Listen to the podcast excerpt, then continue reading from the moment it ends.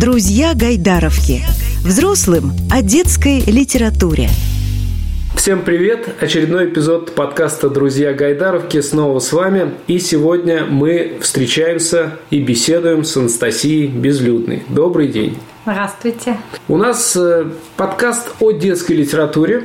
И неудивительно, что сегодня у нас в гостях Анастасия, потому что Анастасия – детский писатель. Я прав, не ошибся? Да, тут еще можно небольшую ремарочку сделать. Я еще и сценарист. Собственно, в Москву я приехала на премьеру нового сериала «Союз мультфильма», котором я тоже принимала участие как сценарист. Сценарий для мультфильмов. Об этом, я полагаю, мы обязательно еще вспомним чуть позже. А почему я такое уточнение сделал? Конечно, я готовился к интервью и смотрел, так, кто такая Анастасия Безлюдная, как она сама себя представляет, как представляют ее э, издатели, как ее представляют журналисты. И выяснилось, что да, детский писатель. Просто это не сказать, что совсем частая история. Когда мы встречаемся с детскими писателями, они рассказывают, что они еще эксперты по детскому чтению, например. Кто-то занимается пиаром, кто-то еще какими-то дополнительными работами.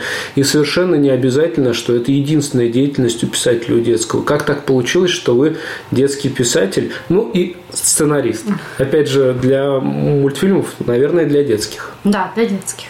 И еще есть опыт э, для журналов тоже сценарии, комиксы пишу. То есть тоже не чисто детский писатель. Но все же... Ну, это все литературная деятельность или около литературная. Писатель в самом начале. Как так получилось все-таки? И почему так произошло? И почему вы на этом сосредоточились? Самое интересное, когда у меня вышла самая первая книга, я себя писателем не считала. И я даже стеснялась как-то говорить о том, что детский писатель. И у меня был комплекс самозванца.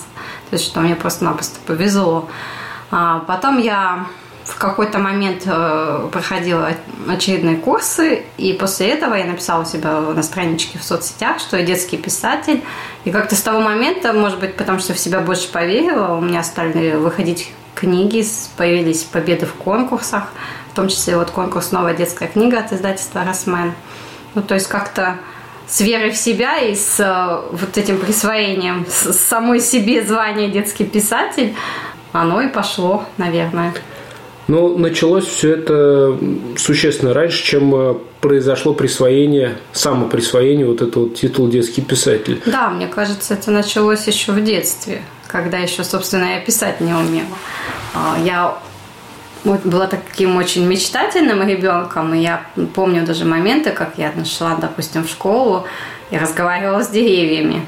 Или я видела вот этот потаявшие сугробы и сидела, просто фантазировала а, что-то какое-то снежное царство, там видела какие-то пещеры, ходы. Э, или, например, вот э, одна из детских фантазий про новогоднюю елку. Я очень люблю Новый год и в детстве любила сидеть возле елки, смотреть на нее. И я представляла, как я вот в этих елочных игрушках живу. Там у меня был домик, например, в Леденцовом домике. И Тогда еще в то время украшали елку серпантином, и вот я по этим дорожкам ходила а от одной игрушки к другой, представляла, что хожу в гости, и потом я написала уже во взрослом возрасте книгу, которая в этом году у меня вышла в издательстве Мещерякова, ну, «Вверх и вниз по новогодней елке». Там как раз вот о том, как мальчик уменьшился до размеров елочной игрушки и путешествовал от одной игрушки к другой. Вся вот эта история практически взята из э, ну, скажем так, из детства, да? Да. да. Э, я, я почему-то не то чтобы не удивлен, но надеялся услышать от вас подобные рассказы, потому что я э, в одном из интервью прочитал, что у писателя одного вдохновения недостаточно. Хотел спросить, а что еще нужно? Хорошая память еще нужна. Вот сейчас я понял из память вашего ответа. Меня, да, хорошая память. Ну, так она избирательная. Я сама по себе оптимист, и почему-то я вот помню хорошие в основном как-то плохие, плохие вещи забываются. И вот из детства я больше помню, наверное, период до подростковый, может быть, поэтому я, и больше, я не пишу пока для подростков, пока дети сами не стали моими подростками. В основном пишу для малышей, для детей, вот младший школьный возраст. То есть я как-то больше вот тот возраст лучше помню. А вот эта история про аромат Нового года, это ну, для кого? Просто я, я так пробежался, допустим, по ней, я понимаю, что столько образов. Э. Ой, это вообще очень... Это книга «Маленький ангел. Другие жители города», но она такая очень метафоричная сама по себе книга и сказки. Ну, некоторые сравнивают с «Маленьким принцем», потому что они, ну, такие достаточно глубокие. И аромат Нового года ну, а дети свое видят, взрослые свое видят. И самое интересное, что эта сказка, она стала как своеобразным мемом, и я каждый ну, перед Новым годом постоянно в соцсетях там один раз из любопытства просто забила свою фамилию, еще когда у меня была всего одна книга, и там просто много-много-много вывалилось на мой запрос. И даже без упоминания авторства просто кто-то взял, ну, потому что она красивая, она образная, и на встречах, кстати, с детьми я всегда спрашиваю, чем пахнет Новый год. И потом мы обсуждаем то, что в нашем детстве Новый год пах мандаринами.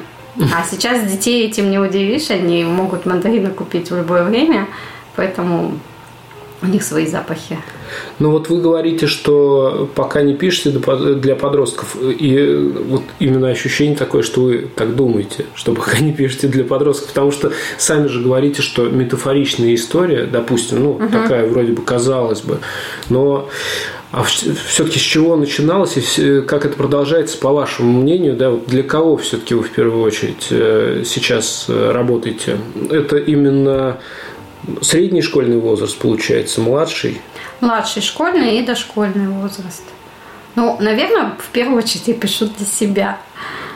Хотя я вроде уже взрослая тетенька, но я пишу, я получаю удовольствие, и, может быть, поэтому, если писать текст вот под, под кого-то, подстраиваться, он, как правило, ну, может быть, кто-то может писать, что он будет под кого-то, под заказ хороший, ну вот когда ты просто пишешь для себя в свое удовольствие, то и текст получается, он чувствуется, что он такой душевный и не сухой, не картонный, не плоский. Ну, это интересный такой подход, потому что э, нередкая история, связанная с э, теми людьми, которые, ну, допустим, не были изначально писателями, а просто к этому как-то пришли, uh-huh. детские писатели. Вот и я начинал писать или начинала писать для своих детей как-то вот в эту сторону смотрел. А тут, когда Нет, человек... я для своих детей, кстати, не писала.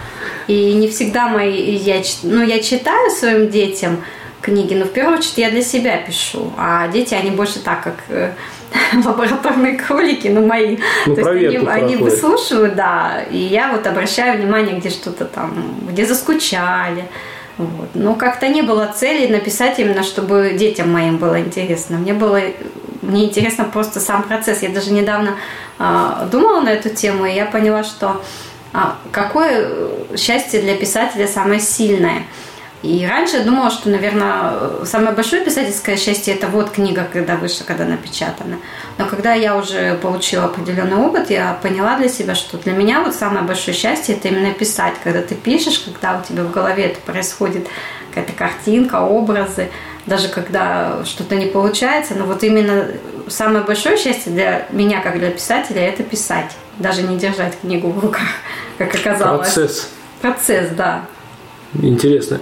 Этот процесс-то он, видимо, настолько должен увлекать, забирать с собой, что просто обо всем вокруг э, как-то, наверное, забываешь, получается. Так, то есть, если я делаю что-то с удовольствием и с интересом, мне трудно представить, что я отвлекаюсь и иду, ну, условно говоря, выносить мусор, там, варить mm-hmm. суп, э, встречать ребенка из школы. Как это все совместить, уложить-то получается, если вы занимаетесь любимым делом, и если при этом фантазия не выключается, а судя по вашим книгам, книжку, она не выключается. Ну нет, почему? Она тоже выключается. Ну, книги это вот такой вот получается, как это называется, это концентрат моей фантазии. Нет, на самом деле, когда идет вдохновение, когда вот, как говорит, э, в потоке человек пишет, то да, там дети могут потом жить на пельменях, мама пишет, мама увлечена, а дома бардак. А, но бывают и другие противоположные моменты, когда вот не пишется, не придумывается, и тогда найдется миллион оправданий. Тут, особенно если ты работаешь дома, то это все. Тут, ой, тут что-то надо пыль вытереть, тут надо обед приготовить, еще что-то. То есть это вот когда мозг ленится, не хочет думать, он всегда найдет себе другое дело, более легкое, чем усадить себя и писать. А когда идет хорошо все, то тогда да, Вот, и поэтому говорят, такое есть выражение, что у писателя должна быть чугунная задница, чтобы усадить себя и писать. Вот. Это вот про себя честно скажу, что у меня по-разному бывает. Бывает, что да, я пишу, пишу, пишу, а бывает прям долгие периоды тоже, что не пишу. Но это Писатель, да, это такая профессия, конечно, и самоедство начинается, если долго не пишешь, и начинается периоды сомнения, даже когда у тебя большой багаж книг, у тебя периодически тоже бывает такое. А писатель или я, а как? Ну, то есть вот самозванец, он все равно периодически приходит. И... Выскакивает. Да, но надо его куда-то в отпуск, я говорю, надо отправлять его в отпуск, желательно подальше. Понятно. А по поводу э, самозванца, ну, понятно, это тоже фантазия некая, да, но это фантазия как бы из реальности. А вот те фантазии, которые уходят в книжки, они-то откуда берутся? Вот это вот все, ну, вы говорите, в детстве. Ну, не все же вы придумали не, не, в детстве. Конечно. Вот первая книга, там очень много про маленького ангела, там много из детства как раз историй.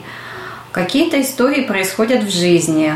Вот, например, мой папа ходит по морям, там есть история, когда девочка Алена едет с папой на рыбалку на зимнюю, и у нее не клюет. Пока она отвлекается, ее дядя подсовывает в, ей на крючок, насаживает сушеную корешку и засовывает в лунку. Она вытаскивает. И эта история была у меня в жизни, когда мы поехали, я жила в Владивостоке, мы поехали на зимнюю рыбалку, и также меня не клевало, и просто пока я отвлеклась, мне друзья насадили чужую рыбку замороженную и засунули ее вот в лунку. И когда я достала, очень удивилась, странно, рыба даже не трепещется. Вот, то есть это было забавно. Какие-то вещи вообще во сне приходят. Ну, это вот самое необычное. Ну, кстати, причем мне не одна история пришла, несколько так во сне приходили. Например, вот книга про Китесу Мурочку, которая считала себя кошкой, она как раз началась во сне. То есть у меня был период, когда я очень рано вставала. Я решила, что в моей жизни не хватает какой-то активности. А в тот момент у меня э, младшая дочка была совсем маленькая, а старшая еще в садик ходила. И мне никак не получалось там, ходить в какой-то спортзал или еще куда-то. И я решила вставать в 5 утра и ходить по двору с палочками для скандинавской ходьбы. У меня были с какого-то из походов. И так я вставала, была весна, мне очень нравилось на самом деле, потому что каждый день день прибавляется, солнышко, птички, почки. И один раз я не могла проснуться, я встала, тут же легла на диванчик, и мне вот пришел этот образ кита, который вышел на берег, у меня рядом лежала тетрадка, и я прям в ней набросала повесть, ну как, так, в основном каркас скелет. И потом я уже ее писала уже нормально, не в сонном состоянии, в нормальном состоянии за ноутбуком. Вот. А была история, которую наспор мы писали с писательницей Катей Земляничкиной. Был конкурс от издательства «Малыш». А, история о котах и кошках. А я больше люблю собак. Ну, в принципе, я, есть же люди, которые собак любят, и есть, которые кошек. Вот я любитель собак. И вот мы с Катей на эту тему говорим, давай вот напишем. Я говорю, Катя, как я напишу? Ну, я вообще кошек не люблю, это не моя история. И мы поспорили, сделали такой челлендж, что каждый из нас напишет по истории, кто быстрее. В итоге каждая написала не по одной, а по две истории. И вот у меня одна история попала в сборник, а другая вышла самостоятельной книжкой в издательстве «Вакоша». То есть такое тоже случается. Хотя вот одна из этих историй, кстати, началась просто из фразы в голове лимонные коржики. Вот я ходила эту фразу, крутила, крутила. Что за лимонные коржики? Откуда они у меня взялись? А потом появилась история, как кошка испекла лимонные коржики, гламурная кошка, которая читает журнал «Гламур», и думает, что мыши существуют только в книгах. Вот у нее эти коржики лимонные съели мыши, на что и соседка посоветовала завести собаку, чтобы она охраняла продукты. А собака была меньше кошки, потому что, ну, есть же породы чихуахуа. Вот она завела этого щенка, назвала его Коржик, потому что он был похож на коржик, когда спал в корзинке.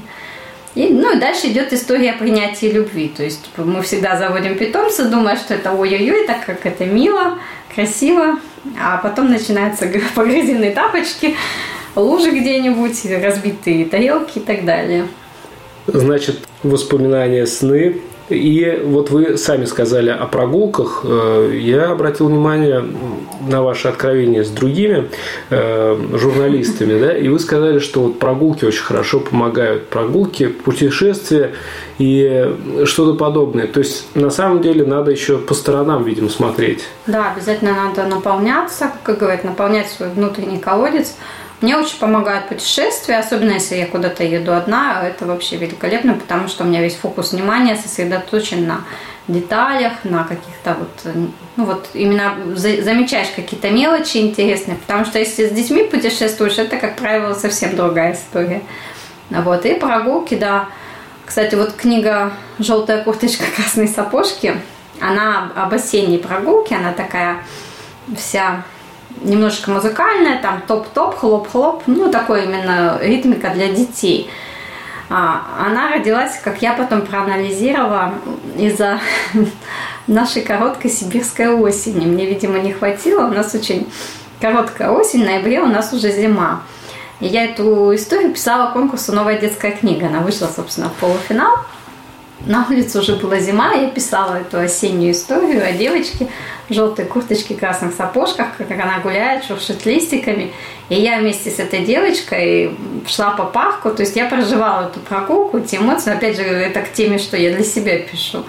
Вот, то есть я так плавно ушла с одной темы в другую, получается, сейчас. Ну, отлично, отличный переход, мне кажется. Я, кстати, вот должен был, наверное, это уточнить, а может быть не должен, но сейчас это сделаю. Анастасия приехала в Гайдаровку, и сегодня мы здесь с ней встречаемся, записываем это интервью. А ведь приехала она из Новосибирска, и вот эта вот короткая осень, она как раз э, про, видимо, Новосибирск, угу. да, эта история. Ну, да, снег может выпасть внезапно, потом уйти также внезапно, и опять начинается почти золотая осень. В сентябре три дня у нас шел снег, прям так сильно-сильно. Ну вот. Ну, потом была золотая осень, да кроме вот э, того, что окружает нас, есть же наверняка какие-то личные предпочтения в литературе, да, которые могут э, ориентировать, подталкивать как-то вдохновлять. Да, я согласна, что личные предпочтения и вообще самый лучший институт для писателя детского, ну, в принципе, не детского, для детского это детская литература, это хорошие книги. И я так рада, что сейчас у нас такой огромный выбор этих книг, и в том числе в библиотеках. Вот в Гайдаровке, так я вообще, я бы в детстве тут умерла бы от восторга, потому что я жила в маленьком военном городке, у нас с книгами прям было туго-туго, и я перечитала всю школьную библиотеку, потом пошла еще в библиотеку уже, что было во взрослой библиотеке. И я даже помню вот эту свою детскую радость. Мы приезжали в отпуск в Новосибирск. Я помню, как я пришла в книжный магазин и купила хроники Нарнии. Я вот до сих пор помню, вот, как она пахла, как она выглядела, какое у меня было счастье, когда я ее читала. И сейчас я тоже очень много детского читаю. Ну, не потому, что вот надо, а потому что я люблю. Мне очень нравится детская литература, она как-то более искренняя, что ли, светлая. Очень люблю скандинавских авторов. А, вот у Марии Пар мне нравится не «Вафельное сердце», кстати, а больше Тони Глимердал нравится. А, потом вот из последнего Мария Папаяни «Одинокое дерево» тоже очень понравилась книга. Ну, что-то, да, наверное, приходит и в мои тексты, что-то вдохновляет.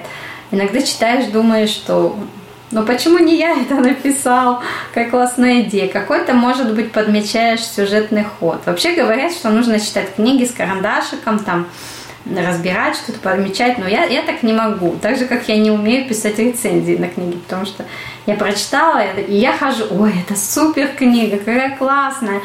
А вот я была недавно в Санкт-Петербурге, зашла в магазин Полянды, там консультант так рассказывал о книгах. Я сидела, я говорю, я готова вас бесконечно слушать. То есть это нужно тоже такой иметь талант рассказывать о книгах. Не так на уровне эмоций, что мне очень понравилось, что там у меня остался светлый след или что-то. Ну, у меня вот обычно что-то такие общие фразы, а вот так вот красиво рассказать я не могу, хоть и писатель. Вот. Ну, а с книгами хорошо. Книги пока могу писать. Ну, это, пока видимо, видимо, что-то другое, видимо, другая работа, ну, да, да. другой подход. И вот э, здесь как раз хотелось бы спросить про другую работу, не про именно написание книг, угу. а про написание сценариев. Как к этому пришли, как так получилось и насколько это сильно вообще отличается от написания книги? Отличается сильно. А как пришла? Ну, я несколько лет назад начала смотреть в эту сторону сценариев, потому что, ну, это не секрет, что на одних книгах много не проживешь. Вот, то, что гонорары весьма скромные.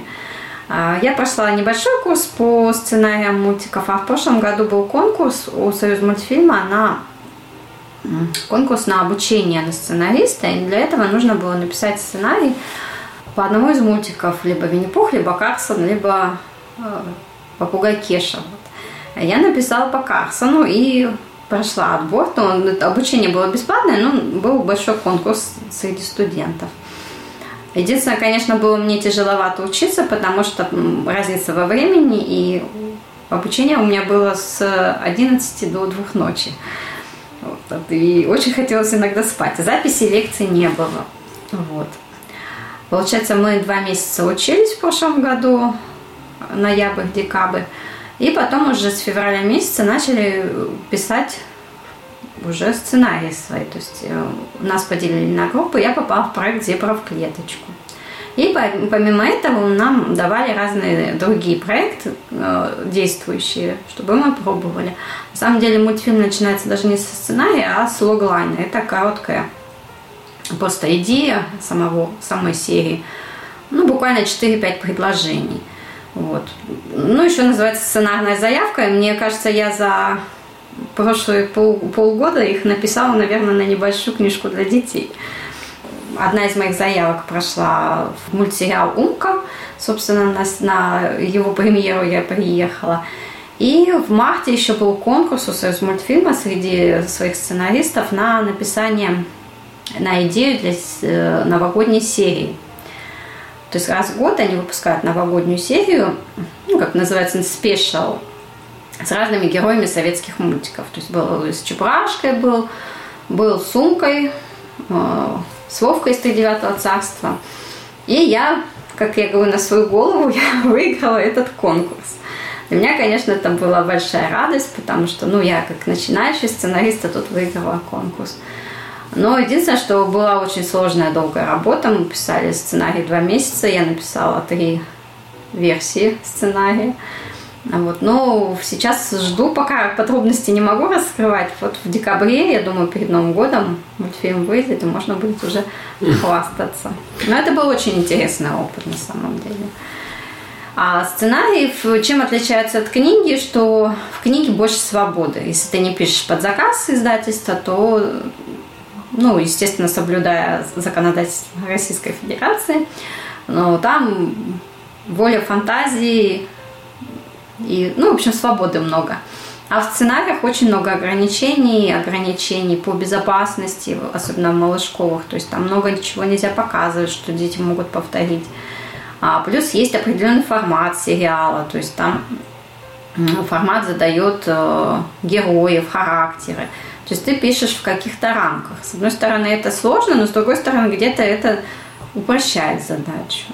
Иной раз приходится по много раз переписывать, это называется драфты, вот много-много драфтов писать, потому что там есть нюансы еще потом для производства тоже, то есть не все можно показать в мультфильме, либо бывает, что можно показать, но это очень дорого и очень сложно, то есть, ну, нюансов очень много. Но я рада, что эта сфера деятельности пришла в мою жизнь, потому что, ну, в писательстве уже давно и хотелось какой-то свежей струи уже. И вот она пришла в виде сценария. Ну, наверное, не стоит, да, спрашивать именно вас про то, что больше приносит удовольствие и радости. То есть сам процесс-то он э, и там, и там да, процесс, все да? удовольствие приносит, да. Если уж вы любите именно процесс, тогда тут понятно, что классно и книгу написать, и сценарий. У меня даже было, что я от некоторых проектов отказывалась по сценариям, потому что он, ну, не откликается, и я понимаю, что нет, я не хочу, ну, это большой, получается, кусок времени тратить. Угу. Ну, понятно, что финансово это вознаграждается, но хочется все равно какой-то найти баланс, чтобы лучше отказаться от одного проекта, но в любом случае ты получишь потом, ну, придет, возможно, другой проект, и потратить на него время, который тебе больше интересен. Но бывают такие прям, что ты понимаешь, нет, не мое, я не хочу. А вот так вот через мученичество какое-то писать, мне кажется, это не очень тоже хорошая история. Вы уже рассказали о вашем отношении в детстве к книгам. Угу. Сейчас детям, ну, мультфильм он проще к ребенку попадает, к угу. современному, а книга тяжелее до него доходит. Либо он не доходит до библиотеки, либо он не доходит до магазина, этот самый ребенок, либо родители не могут ему как-то ну, я не знаю, подсказать, что все-таки да, это классная история, или они подсказывают, а он не слушает, не прислушивается. А ваши дочки читают? Ну, читают, ну, не сильно много. Как-то мы в детстве очень много читали до школы. Сейчас школа забирает очень много времени, потому что у меня старший учится гимназический класс, плюс он находит, занимается фехтованием, еще занимается гитарой, то есть у нее очень много увлечений. Читает она не очень много. Вот. Ну, мне кажется, что какой-то пласт я уже заложила. У нас э, есть традиция читать перед сном. Сейчас она ушла как-то, а именно вот память, какие-то цитаты из книг и, в принципе, вот какую-то любовь к книгам я заложила. Я вообще считаю, что все идет из семьи. То есть, если родители сами не читают, но при этом вот надо читать, надо читать, то, ну, то есть личным примером надо заражать детей. Вот. Младшая у меня читает, ну, она первоклашка, она еще так очень своеобразно читает. Она может сидеть, листать эти книжки. И она у меня фанат аудиосказок. То есть мы купили Алису для старшей, больше дочери. А в итоге она ее, младшая дочь оккупировала, и она, я не знаю, как она их находит, эти аудиосказки. Она просто какие-то невероятно интересные находит, там про Нехпу Юму какую-то нашла, еще что-то. То есть, да, я даже таких не слушала. Она постоянно слушает аудиосказки. И я считаю, что это тоже неплохой вариант, потому что она потом ходит и цитирует. Я недавно шла, говорю, так, мне нужно зайти поточить ножи. И тут же Оля мне выдает точить ножи буланные, что-то там еще, в общем, какую-то цитату выдала из сказки. Я так посмеялась. Да, мне кажется, это хорошая практика. Вот именно послушать даже сказку. Ведь э, не, стоит забывать, что э, литературная речь, она очень сильно отличается от бытовой. И как бы ни была написана, проза, это все равно другой язык. И этот язык, мне кажется, важно знать и ребенку в том числе, потому что это по-другому звучит, по-другому слышится и по-другому это работает. Угу. Хороший совет, спасибо вам. И напоследок хочу спросить, что нам ждать э, в ближайшее время, кроме мультфильмов, например, от вас? Что-то сейчас в работе, может быть, находится, про что можно рассказать без секретиков? Ну да, еще одна книга должна выйти в издательстве «Феникс», но пока я вот название не могу сказать, потому что мы как раз думаем над ним. А, но там главные герои будут брумлики, это такие ребятишки, которые живут на облаках, и, собственно, там все на облаках и завязано. Ну и в этом году вышло уже две книги. А, кстати, об аудио. Вот одна из книг про Китесу Мурочку, она есть в аудио формате, причем аудио вышло раньше, чем в бумаге. А, шикарный аудиоспектакль на разные голоса и озвучивали актеры театра Кагановича. Поэтому рекомендую, можно на Литрес даже послушать ознакомительный отрывок и понять, нравится, не нравится, стоит дальше слушать или нет. Отлично. Спасибо большое. Напомню, сегодня мы встречались и беседовали с Анастасией Безлюдной, писателем и сценаристом. Спасибо вам. И вам спасибо. Друзья Гайдаровки.